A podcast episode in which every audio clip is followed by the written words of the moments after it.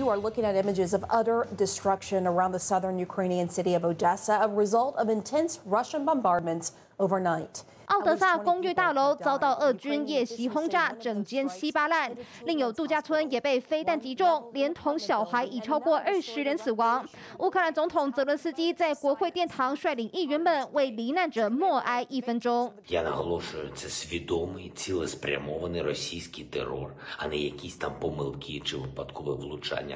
由于攻击时间就落在俄军撤退蛇岛之际，乌方怀疑这是俄罗斯的报复攻击，用的还是准。头超差的苏联时期飞弹。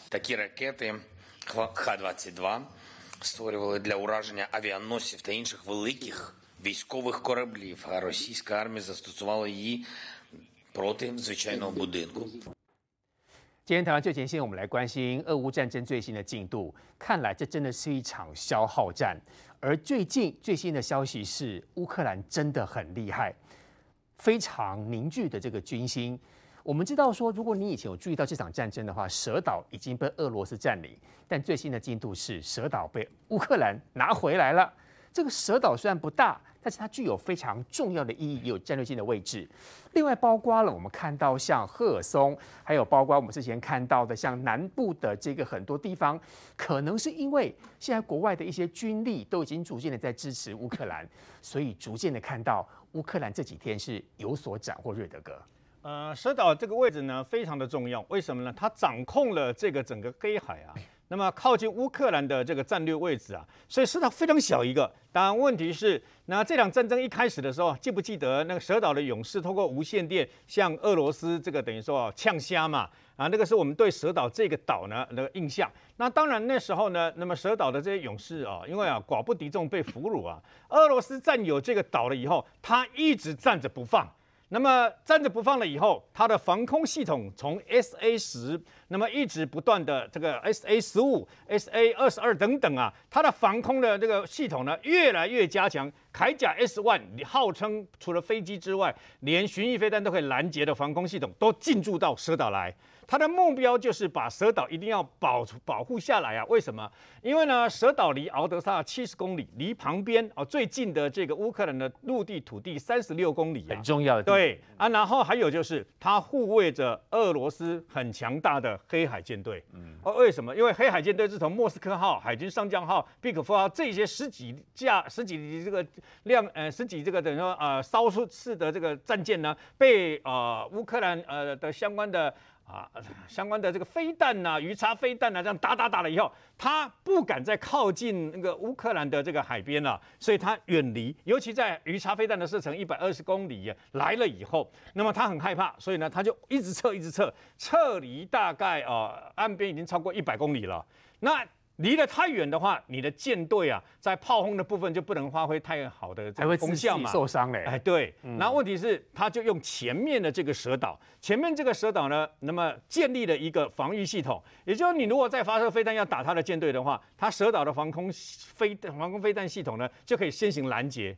但请问你在这场战役里面呢，那么你看到俄呃俄罗斯的这个蛇岛上面的防空拦截系统发挥功效了吗？没有。鱼叉飞弹来那一次，那么呃一艘这个运补船呐、啊，靠近停泊在蛇岛要运补弹药相关人员的时候，不是两枚鱼叉飞弹棒了就把它击中了吗？嗯、那包括那么他们啊呃乌克兰一再去封，又一再用这个什么啊啊这个海马斯火箭系统啦，然后用无人机啦，然后最后现在用精准的这个幺五公里榴弹炮的炮弹，为什么可以打得到？原因就因为。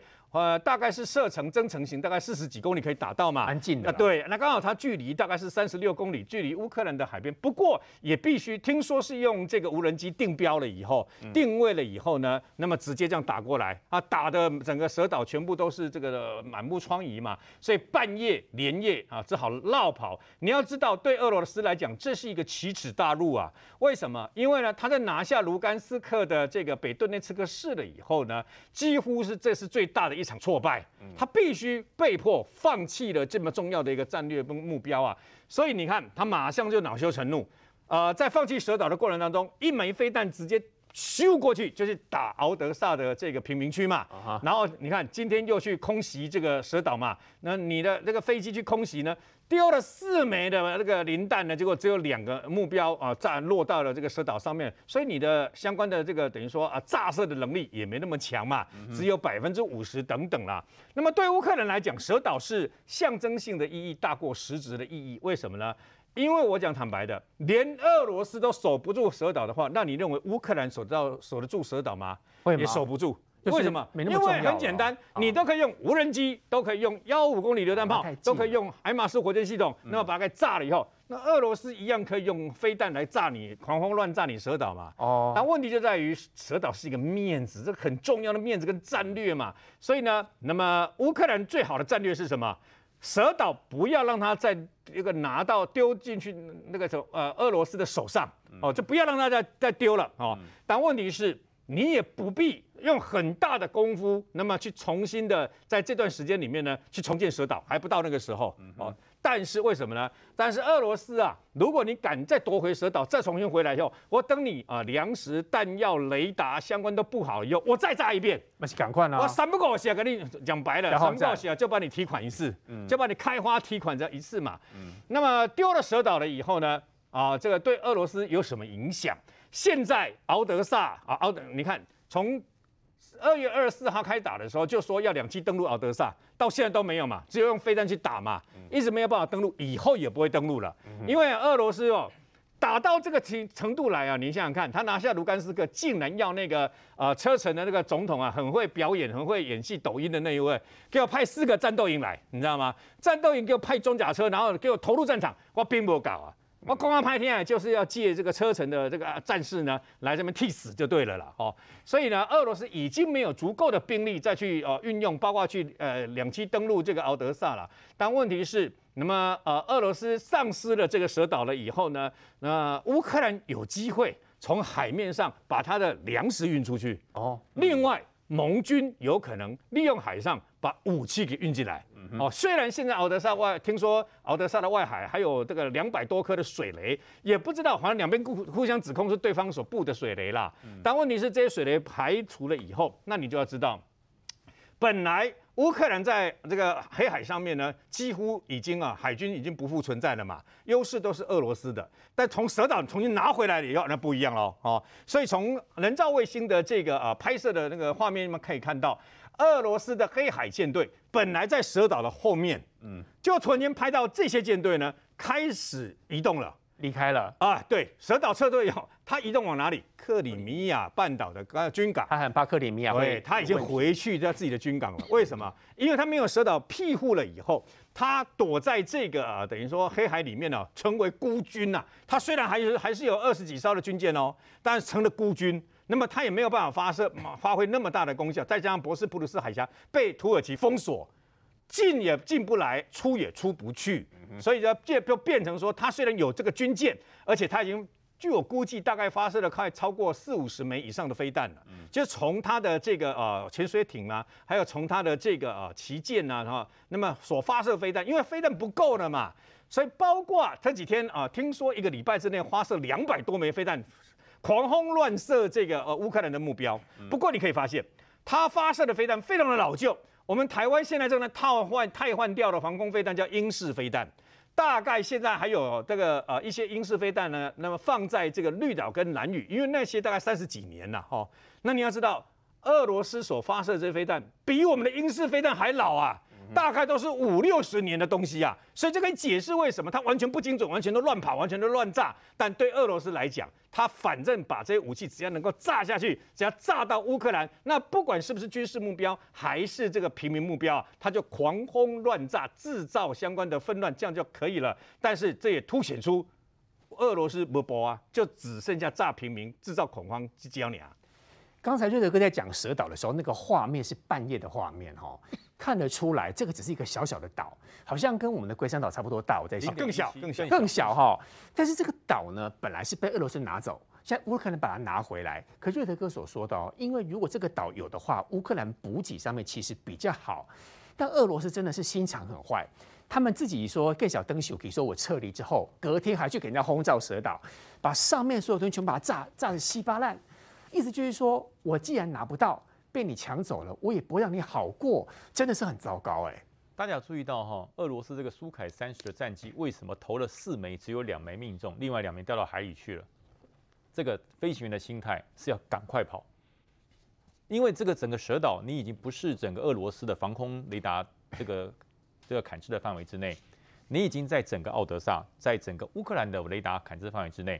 如果你这个苏凯三十稍微慢一点，你会被打下来，嗯，你会被打下来，所以他是丢了赶快跑，那这就没有办法精准命中。那第二个，俄罗斯回来炸是炸什么？我我我的我的判断哈，因为乌克兰并没有派兵上去，也没有放设施上去，俄罗斯在炸什么？炸他没有带走的设施哦，不让乌克兰知道。对对，他在带他把那那些防空的雷达、防空的相关的物资，因为他们撤的非常的紧急迫，那不叫做撤离，那叫绕跑，那叫绕跑，那叫绕跑，赶快逃，东西都没有收了，赶快跑。对，所以这两架为什么用白磷弹？上面没有人用白磷弹干什么？是把他留下的设施全部烧掉，全烧掉，全部烧掉。那但是又很怕，又很怕被打下来，所以他赶快跑。所以四发只掉两发在上面，也蛮烂的。对，所以赶快跑。所以蛇岛，我我一开始我讲说乌克兰不会笨到上去占领，因为什么叫地形要点？为敌人所占，对我造成严重影响，或是我占领之后会对敌人造成严重影响。那这个蛇岛现在是如果被俄罗斯占领，哇，那对奥德萨。整个咽喉被砍制住，你的行动被他的防空雷达，被他的所有雷达一搜索，你的行动全部都暴露。可是呢，把俄罗斯赶走了，我们整个乌克兰不用去占领它。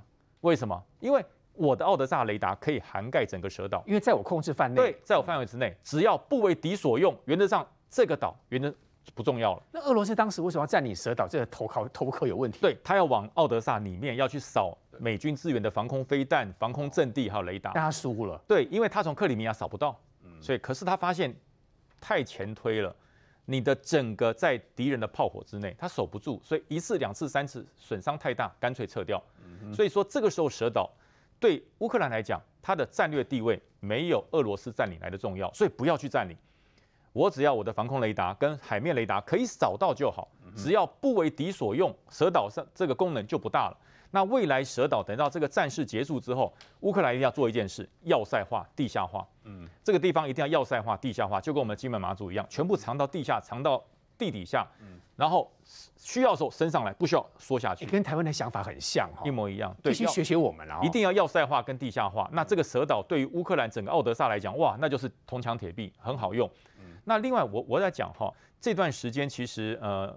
整个克里米亚紧不紧张？紧张哎，超紧张的啊，超紧张的，因为他们很清楚，俄罗斯的主要兵力都往乌东去了。那在乌南这个地方，其实没有那么强烈的兵力，都是克里米亚本身自己的军队。那克里米亚军队本来就很容易飘飘走啊。你看那时候俄罗斯一来，他就飘过去了。所以现在乌克兰一来，他们很紧张，他们非常紧张，所以他们在做什么？在做烟幕演习。乌克哦，克里米亚现在啊，对，在做烟幕演习。嗯，这个哈、哦、化学兵释放烟幕，只有两种状况会会释放烟幕。第一个就是我准备要攻击发起，啊，烟幕交错遮盖我部队的实际行动。哦，等于说把整个搞到大家看不到了，就像这样子。哇，他们天气真好，一个很热的感觉，整个盖住。这个从空中看下去是是看不到的。啊哈，但是我不认为克里米亚要攻击了。嗯，第二个就是我的部队要撤退，克里米亚部队要撤退，对，要往后退。往后退，因为他们尽量要远离乌南，是因为他们很担心乌克兰的部队会上来，所以乌克兰下一个地方就是要拿克里米亚，让普丁好看。对，因为普丁拼了命再把顿巴斯跟卢甘斯克、顿内斯克这块拿下来，然后呢，乌克兰，你既然你这边距离重兵，我就往乌南走，嗯，我把赫尔松，我把奥德萨巩固之后，我就拿克里米亚，因为克里米亚一点都不难打。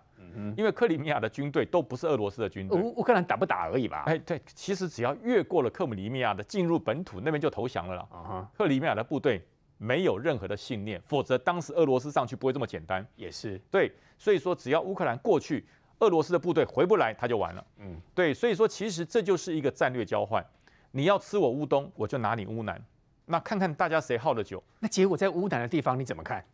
现在乌南当然是。乌克兰有利啊，现在非常有利，嗯所以我就讲嘛，一处不利，一处就有利。嗯部队的力量就这么多，你俄罗斯把所有力量集合到乌东，那你乌南就松掉。嗯那你再回到乌南，我再把乌东拿回来，其实这会变成一个消耗战。嗯会变成一个消耗战。但是呢，对于整个俄罗斯来讲，它的力量会越打越小。嗯，因为它只有失血，它没有补血。嗯哼，你谁补它血？习近平会补他血吗？习近平是是嘴巴讲爽而已啦，他不会给的啦。习近平最好你俄罗斯最好变小，我变老大，嗯，对不对？你来听我的，因为现在整个俄罗斯的武器也没有中国精良啊，嗯，俄罗斯的航空母舰没有它多啊，俄罗斯的整体的科技现在好像整个极音速飞弹，老共已经超越它了，所以现在习近平的想法是没关系，你当把，你慢慢消耗，我来提升。未来欧亚大陆的老大是我来做，不是你来做。所以其实现在普丁心中啊如人饮水啊，真的他心中很酸啊。国际的现实了，真的很酸。对，讲到普丁哦，嶔煌兄，我记得这次的 G 七峰会在开会，然后呢，这七个大工业国的这个总统还开了一个玩笑说：“来，大家拢吞巴特啦。”嗯，所以我们来跟普京看看谁的胸肌比较大颗，是这样吗？对，这变成一场国际级的这个口水战哦。什么叫国际级的口水战哦？因为你知道这是七大工业国组织的峰会，是在六月二十六号的时候。那六月二十六号的时候呢，有个关键的人，这个关键的人其实跟乌克兰的这个战况也有关系。这个人就是英国首相强生。英国首相强生呢，他讲了一句话，他就跟这几个领袖说啊，要不要大家一起那个脱掉上衣？为什么要脱掉上衣呢？他说我们一定要表现得比普丁更强悍。为什么叫普伊普丁更强悍呢？这时候加拿大的总理杜鲁道就讲话了，他说：“对耶，我也会脱掉上衣骑在马上。”那你想想看，杜鲁道为什么要讲这个话？加拿大总理讲这个话，就是因为普丁曾经有过这样的一个照片。你看。普丁赤裸上身，然后呢，骑在马上的照片。这个照片应该是普丁十几年前的样子吧？对，这是普丁十几年前的样子。他现在肉应该已经整个都垂下去了吧？呃，光是脸就差很多。脸，普丁现在脸比这个时候肿非常的多。你也得笑脸才能够有这种身材啦，现在没办法啦。对，啊，可是为什么加拿大总理杜鲁道要讲这个话？就是冲我这张照片。呛他啊。所以呢，这就是为什么你看哦，为什么我说它变成一场国际级的口水战？因为本来这是一场哈，就是 G7 的这些领导人哈私下聊天的时候讲的话嘛，就说大家要脱掉上衣啊，表示说我们比普丁来的这个比更就凶猛嘛，然后所以才有几个人这样私下聊天。结果他们没有注意到的是，记者在现场在听的时候呢，大家就把它写下来，就报道出去了。那报道出去了之后呢，谁很生气？普丁很生气，很生气啊！普丁很生气，普丁听到了之后呢，哎，俄罗斯有两个反应的，第一个。普丁说呢，谁会想要看强生的裸体啊？强生的裸体恶心死了。哦、普京竟然面对俄罗斯的媒体说你们这些人，表示普丁真的很生气，说强生恶心。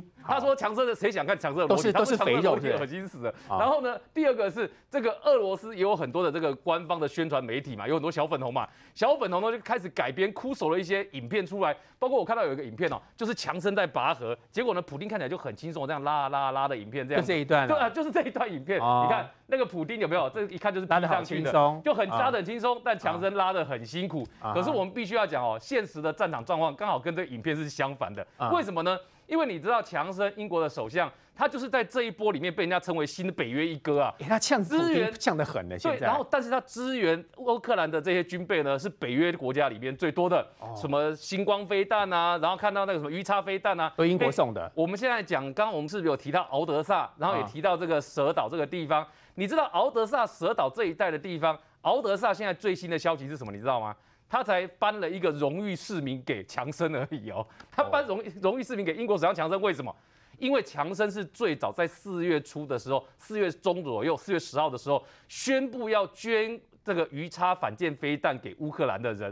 所以对敖德萨来讲，哎，他是第一个，哎，不颁给他，要颁给谁？所以你看到这个蛇岛的状况，我跟你讲，蛇岛状况很有趣哦。蛇岛状况呢，本来是看到这个乌克兰把他给打退，对不对？嗯。打退了之后呢，那俄罗斯为什么要派人偷偷摸摸的这个两个苏三十的战机，然后放着白磷弹？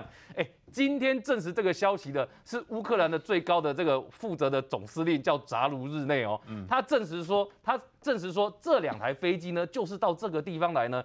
这个来破坏设备的，but 他讲了一个 but 说他们的命中度实在太差了。哦，也就是这个总司令为什么要讲这个话？他是特别要再酸俄罗斯一下，说他们命中度很差。那么小地方就打不到。对，所以变成说这个地方你可以看到，从乌南到蛇岛的战况，其实你说跟强生有没有关系？有关系。所以这就是为什么强生这一波，你看似好像是他们两个在互呛。但其实真正的状况是什么？是普丁非常不爽，俄英国在后面支援很多的这个军备，尤其现在英国跟俄罗斯最新的呛枪是什么？因为英国有两个军人就等于是说到乌克兰战场上面被俄罗斯抓到了。那俄罗斯说要处死那两个英国军人，结果你知道强生做什么事吗？强生说，如果你处死我两个我们英国的军人的话呢，那就视同你俄罗斯对我们英国宣战。那大家都想说，哇，强生讲这个话应该是假的吧？你们真的要跟俄罗斯宣战吗？结果你知道强生做了什么事吗？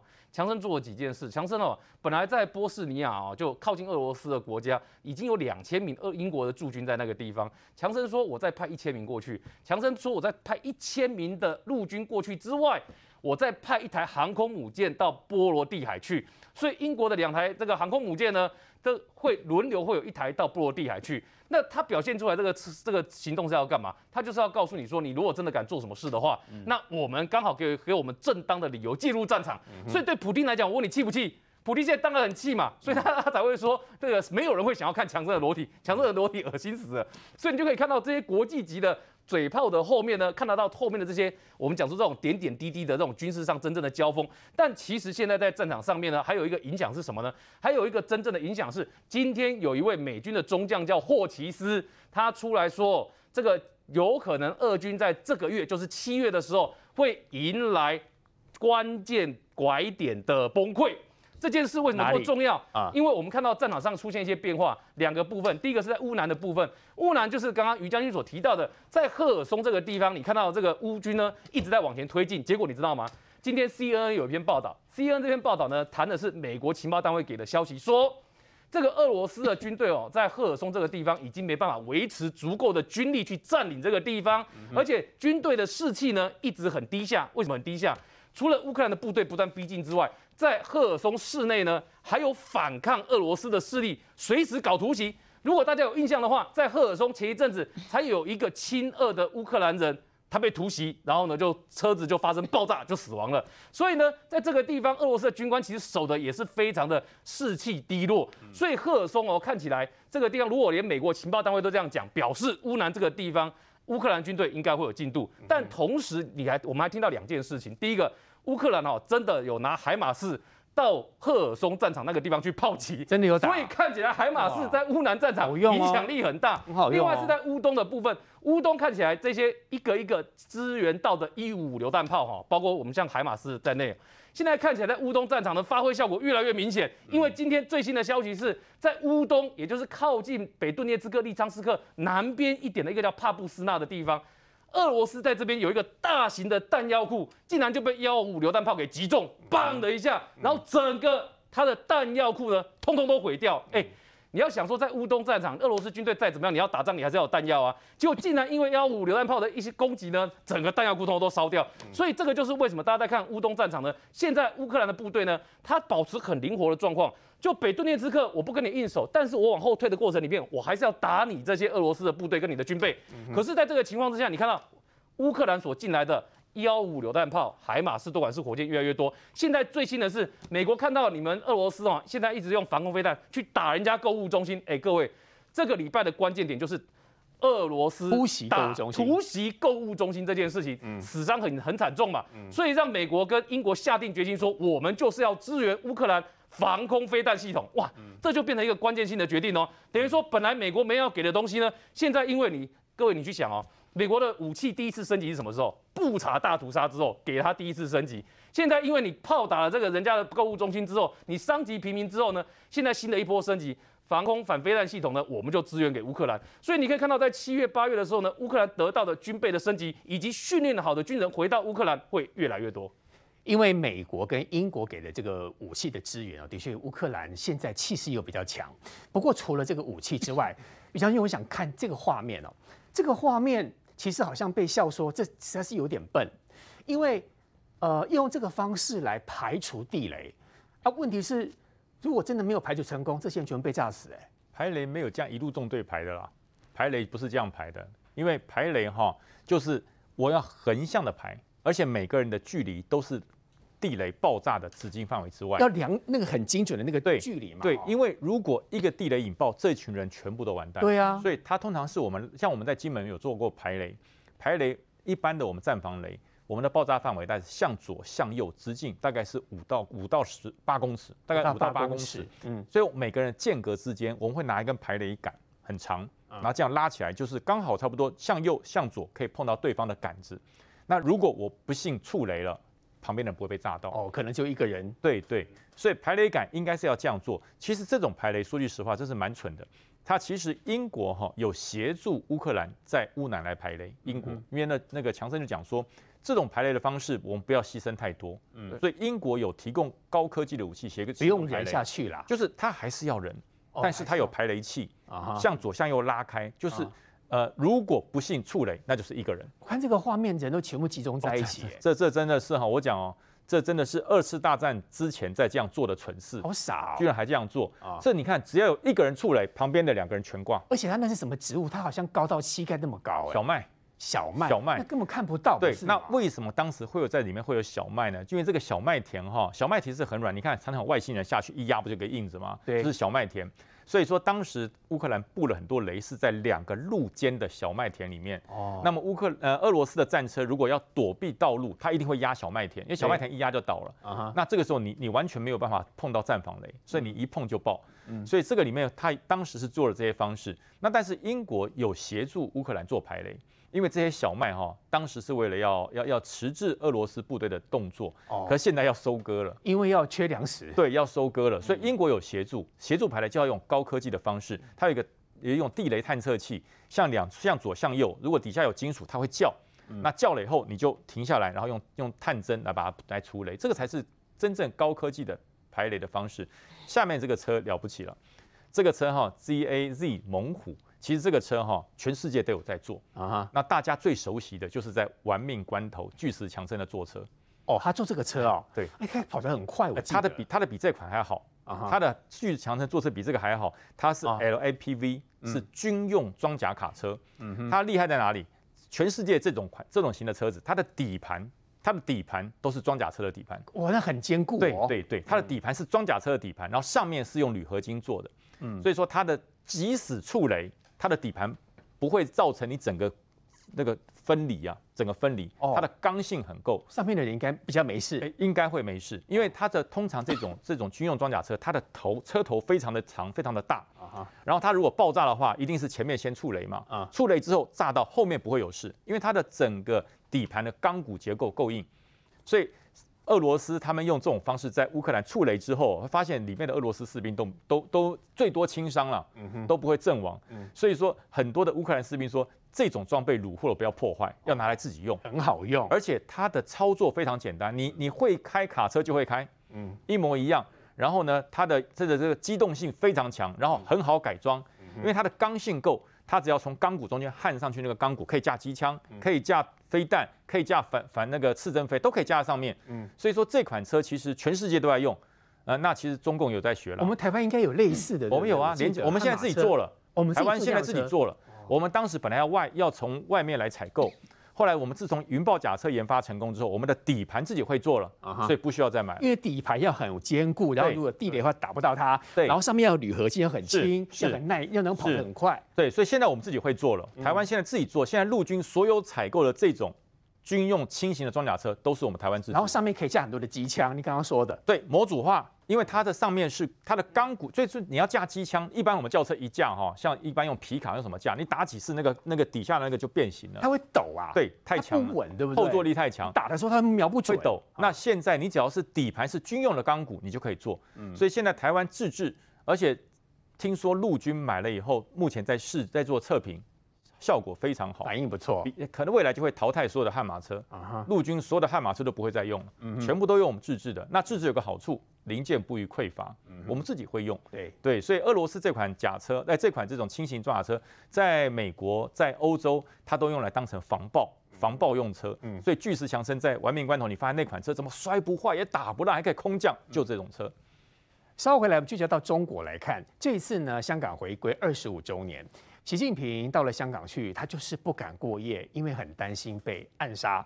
而且呢，待会苏培议员要告诉大家，他要找到那个习近平说，呃，在开大会的时候呢，爱捆，好打瞌睡的画面。民意局要告诉大家，中国说他要改善，大家可以人权自由、言论自由，不过都是假的。稍回来。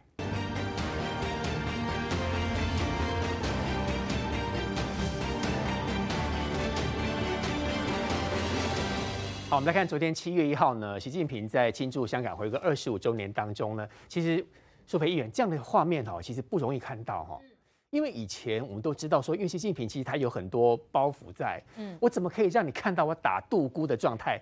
不过看得出来，因为可能年纪大了啊，可能他就是不想住香港，这样来回奔波，可能天嘛啦。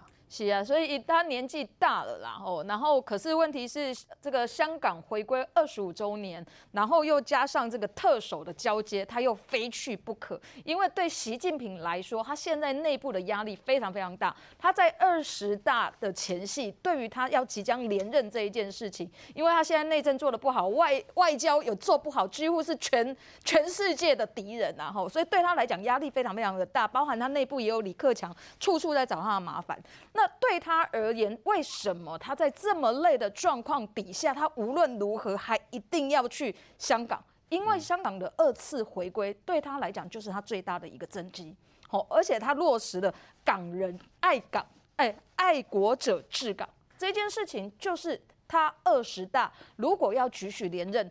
是别人做不到，而他做到了。再把口号延续下去了。是没有过去，过去第一次回归的时候是港人治港啊。嗯、这一次他确实让爱国者治港，吼、嗯，就是让香港二次回归，这就变成是习近平在他这一次二十大要连任最大的一个政绩。所以不管伊寡忝，心态有寡忝，伊嘛是爱去，所以就被人家拍到这样子的一个画面啊。坐在第一排，而且他是国家主席耶。是啊。结果哎。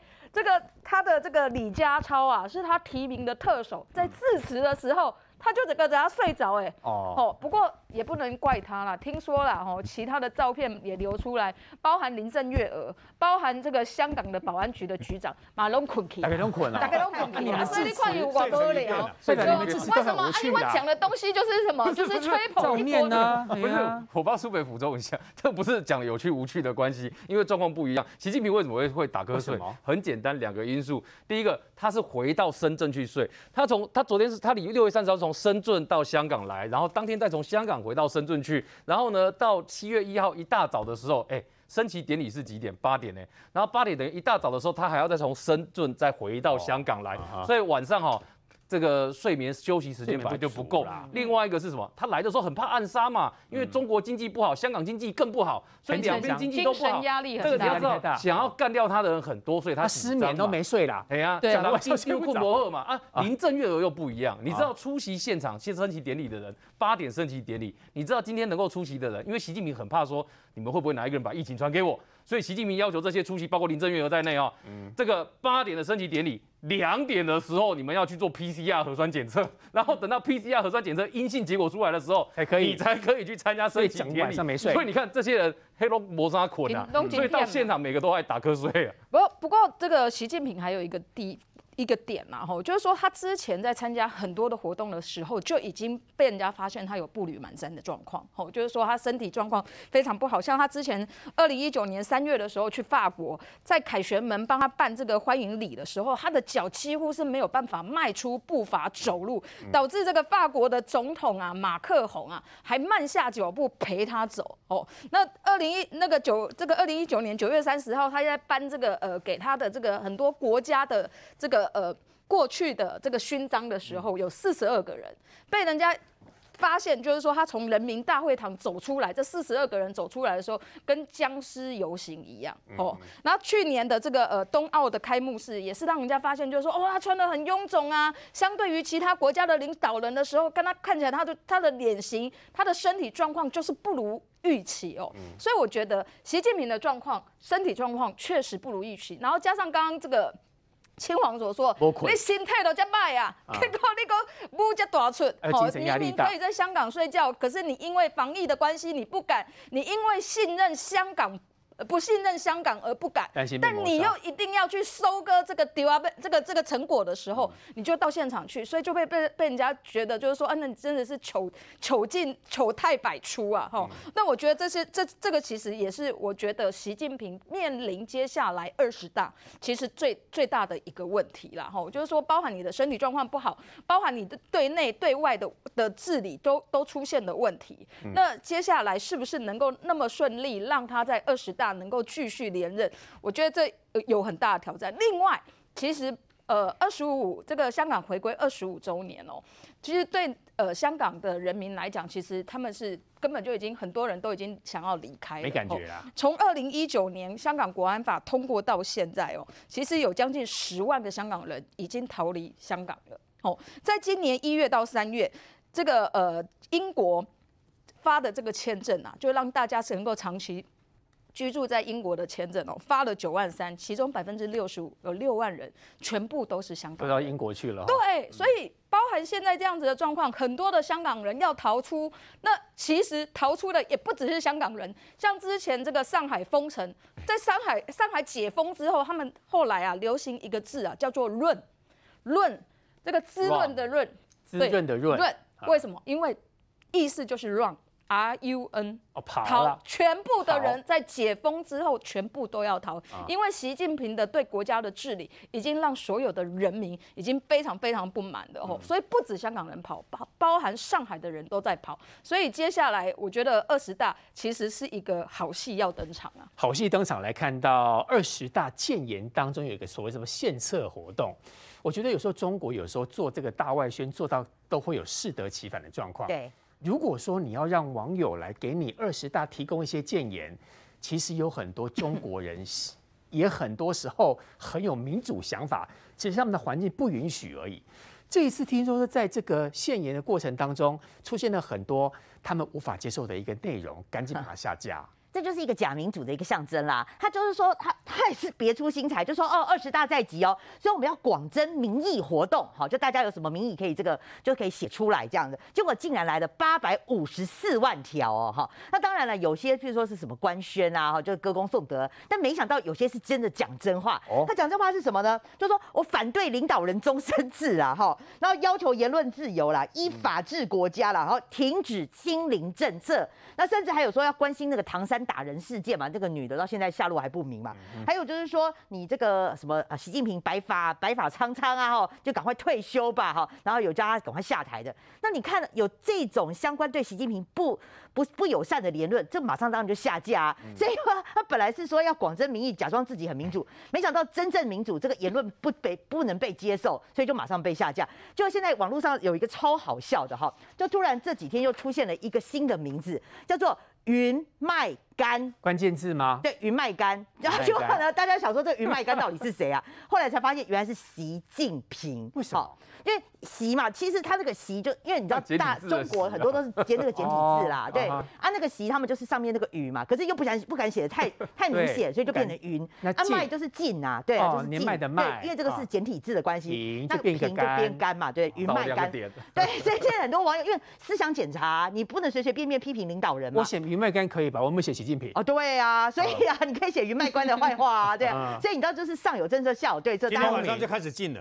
对，刚刚开始，对，我们要披露嘛。今天晚上开始禁了，因为之前很多嘛，你不能。因为被邱明玉讲完了。小熊，小熊 维尼，小熊维尼也被禁了。小熊维尼不行，习包子也不行啊。子也不行。对，所以大家都觉得说这是笑死，所以他说现在这个哈已经变成象形文字。有像象形文字。象形文字，对对对，就不能随便批评领导人，你就可以知道中国的民主是一个笑话。那我回过头，我稍微补充一下那个香港的部分啊，你大家会觉得说习近平累了一些事情，可是哈，他除了维安的关系之外，他也担心香港的疫情。你看。他全他整层哦，他跟他的那个夫人还有所有的官员都戴 N 九五口罩，哎，我也蛮佩服他，因为 N 九五口罩真的很难戴，很闷哎，很闷哎，很难喘气哈。对，那我会觉得说，你看你全程都戴 N 九五口罩，你对这些香港的市民情何以堪？你是把我当病毒吗？感觉你好像来香港就嘎嘎杯戏啊，然后就赶快跑回深圳去，就一刻都不肯多待在香港。所以我觉得这看在那个民众的眼中，会觉得说，哎，你好像对香港真的不是真的你所说的同一国的人啊。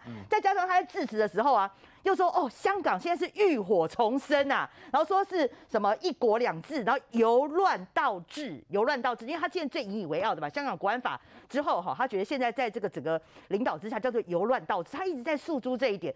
那当然很多的这个，比如说这些民众就很不满呐、啊，他就说什么叫什么叫浴火重生？你根本就是怒火，鬼巴都会啊，大家是怒火，所以你看他这次的维安呢、啊，非常的夸张。包括习近平在港的这个期间，全程的无人机是禁飞的，你不能有任何的无人机。嗯，而且呢，他的那个岗位是十公尺，每十公尺就一个这个岗哨。好，那甚至记者要采访，记者都不行哦。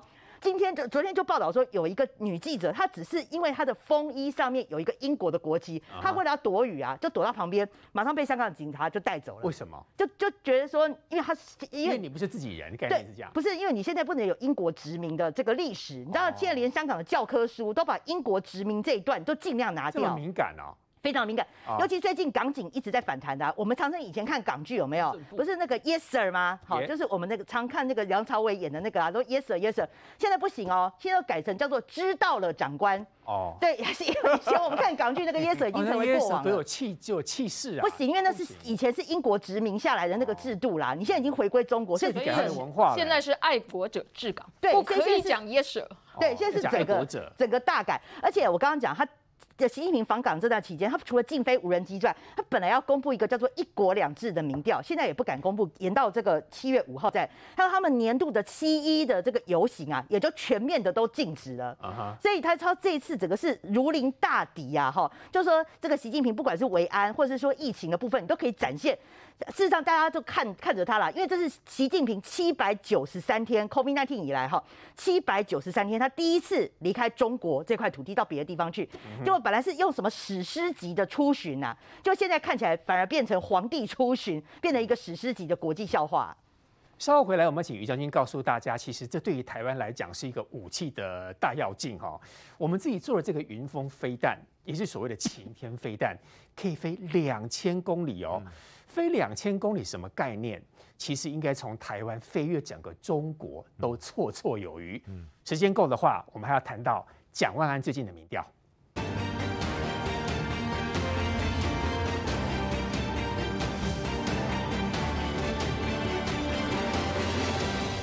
最后这一段呢，我们来看到，其实台湾的武器越做越厉害哦。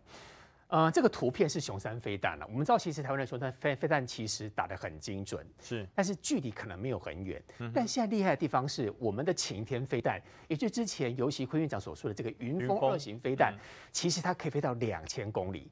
说难听一点啊，其实国际就是这么现实，不是台湾做不出来，是因为我们很有来自于其他国家的压力。但是如果说这个晴天飞弹现在几乎我们要量产了。就代表其实很多国家支持台湾可以研发自制更超能力的武器哦。大家要注意到一件事哦，这一次的这个晴天飞弹就是以前的云峰二型，它是极音速哦，它是极音速。极音速的意思是？极音速应该是五马赫，所以我们故意说是三马赫。极音速的定义是音速五倍，就是五马赫，就是飞得很快的意思。非常快，非常快。大家注意到一个新闻，美国在上个礼拜极音速测试失败。极音速飞弹测试失败，美国做不出来，美国失败，可是我们做出来了，所以高兴的只有我们吗？老美也很高兴啊，因为他在外面偷偷帮忙我们，对，美国也很高兴，美国也很高兴，因为我们成功了，下一个美国就要成功了啊，因为我们有部分的关键技术是美国人协助的，而且我们是合作，是不是？合作的，所以极音速飞弹，老公一直说嘛，我的东风十七、东风二十一、东风二十六，什么关岛快递。跳频的都是极音速飞弹，所以美国比不上我。我告诉你，所以我们发布我们成功了，所以美国美国会紧张吗？哦，他的逻辑是说，你因为你极音速飞得很快，所以你可以飞得很远，而且拦不到。而且哦，因为哦拦拦不到，太快了，跟不上。五马赫你拦不到，所有的防空飞弹它开始进入极音速阶段，你没有一个防空飞弹拦得到它。嗯，所以这就是这个非常可怕的地方。这个两千公里是指时速两千公里？那不不不是射程射程距离时速大概到什么程度？就五马五音倍音速五倍才叫极音速，像声音一样这样出去啊？比声音快五倍，比声哦天哪！对，就是叫极音速，比声音快五倍。所以它上面账面上说是三马赫，其实叫叫做含蓄啦哦，含蓄三。三马赫不叫极，我们讲比声音快三倍是含蓄讲的了，含蓄的讲。那说是极音速就是五倍啊，五倍起跳啊。对，所以我说我们成功了。所以你看，美国这次上个礼拜极音速试射失败，美国有很有有有有很沮丧吗？没有，没有，没有。全世界老公还在笑美国，哎，你看我们都已经发展极音速，你们还失败。告诉你，台湾成功了。中国的极音速现在状况怎么样？呃，他们他们做的这些飞弹哈，精准度跟美就是呃。中国共产党规，就是中国解放军规跟美军的规格是不一样的。嗯哼，美军规格的精准度，尤其极音速飞弹，它要求是五公尺以内啊，五公尺以内。那中国共产党他们的这个极音速飞弹那个 range 就很大了啦啊，只要落地差不多就算命中。那等于那代表就是不准啊，就是他瞄准总统府会打到那个自由广场、中正纪念堂去了。对对对对，它就是它的那个精准度哈，啊，那个是美准的意思啊，你五公尺其实大概这么大大概这么宽。对对，五公尺就是范围之内。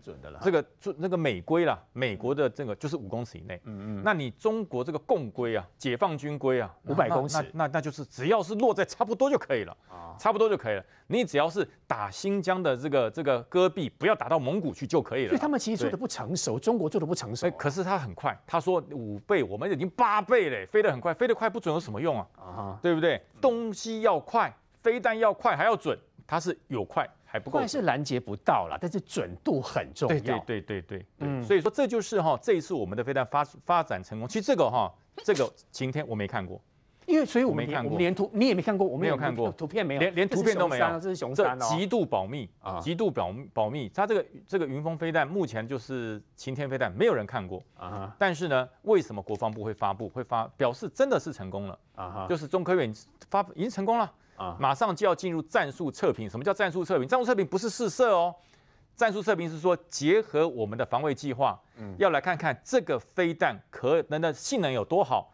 我们要改变我们整体的就作战计划，这叫测评。嗯，所以这要测评，所以这表示说这个飞弹已经成熟了。所以改变整体的作战计划，那根本就是我想瞄准中国什么地方就可以瞄准了。就是我可以，我可以源头打击，因为你根本拦不到我。对，我可以源头打击，但是我不会打你，可是你不要打我。哦，你打了我，我有，那是我不会打，那是你真你真的打了我，我怎么可能不打？对，其实这就是一个所谓的我们最大的一个筹码在这里。所以我们今天成功了，所以美国他他老神在在啊，太好了。为什么？关键技术老美也有，所以如果美国继续的支持台湾这样做下去的话，将来还会有更多不一样的武器出现。当然，所以因为整个美国希望我们的战略构想能够随着这次乌克兰战争做一些调整，不要再走大陆军、大坦克主义，不要再走大型的机队的这种主义，也不要走大舰队，希望能够走准、强而且长。因为如果我证实我准、长、强的话。没有人敢打你，啊，对，就像乌克兰，我不要多强嘛，我看每个人发一把步枪，跟每个人带一个刺针飞弹哪个强？每个人给一把步枪，跟每个人拿一个这个标枪飞弹谁强？那我不要有这么多的坦克，不要有这么多的飞机，但是我有很多又准又强。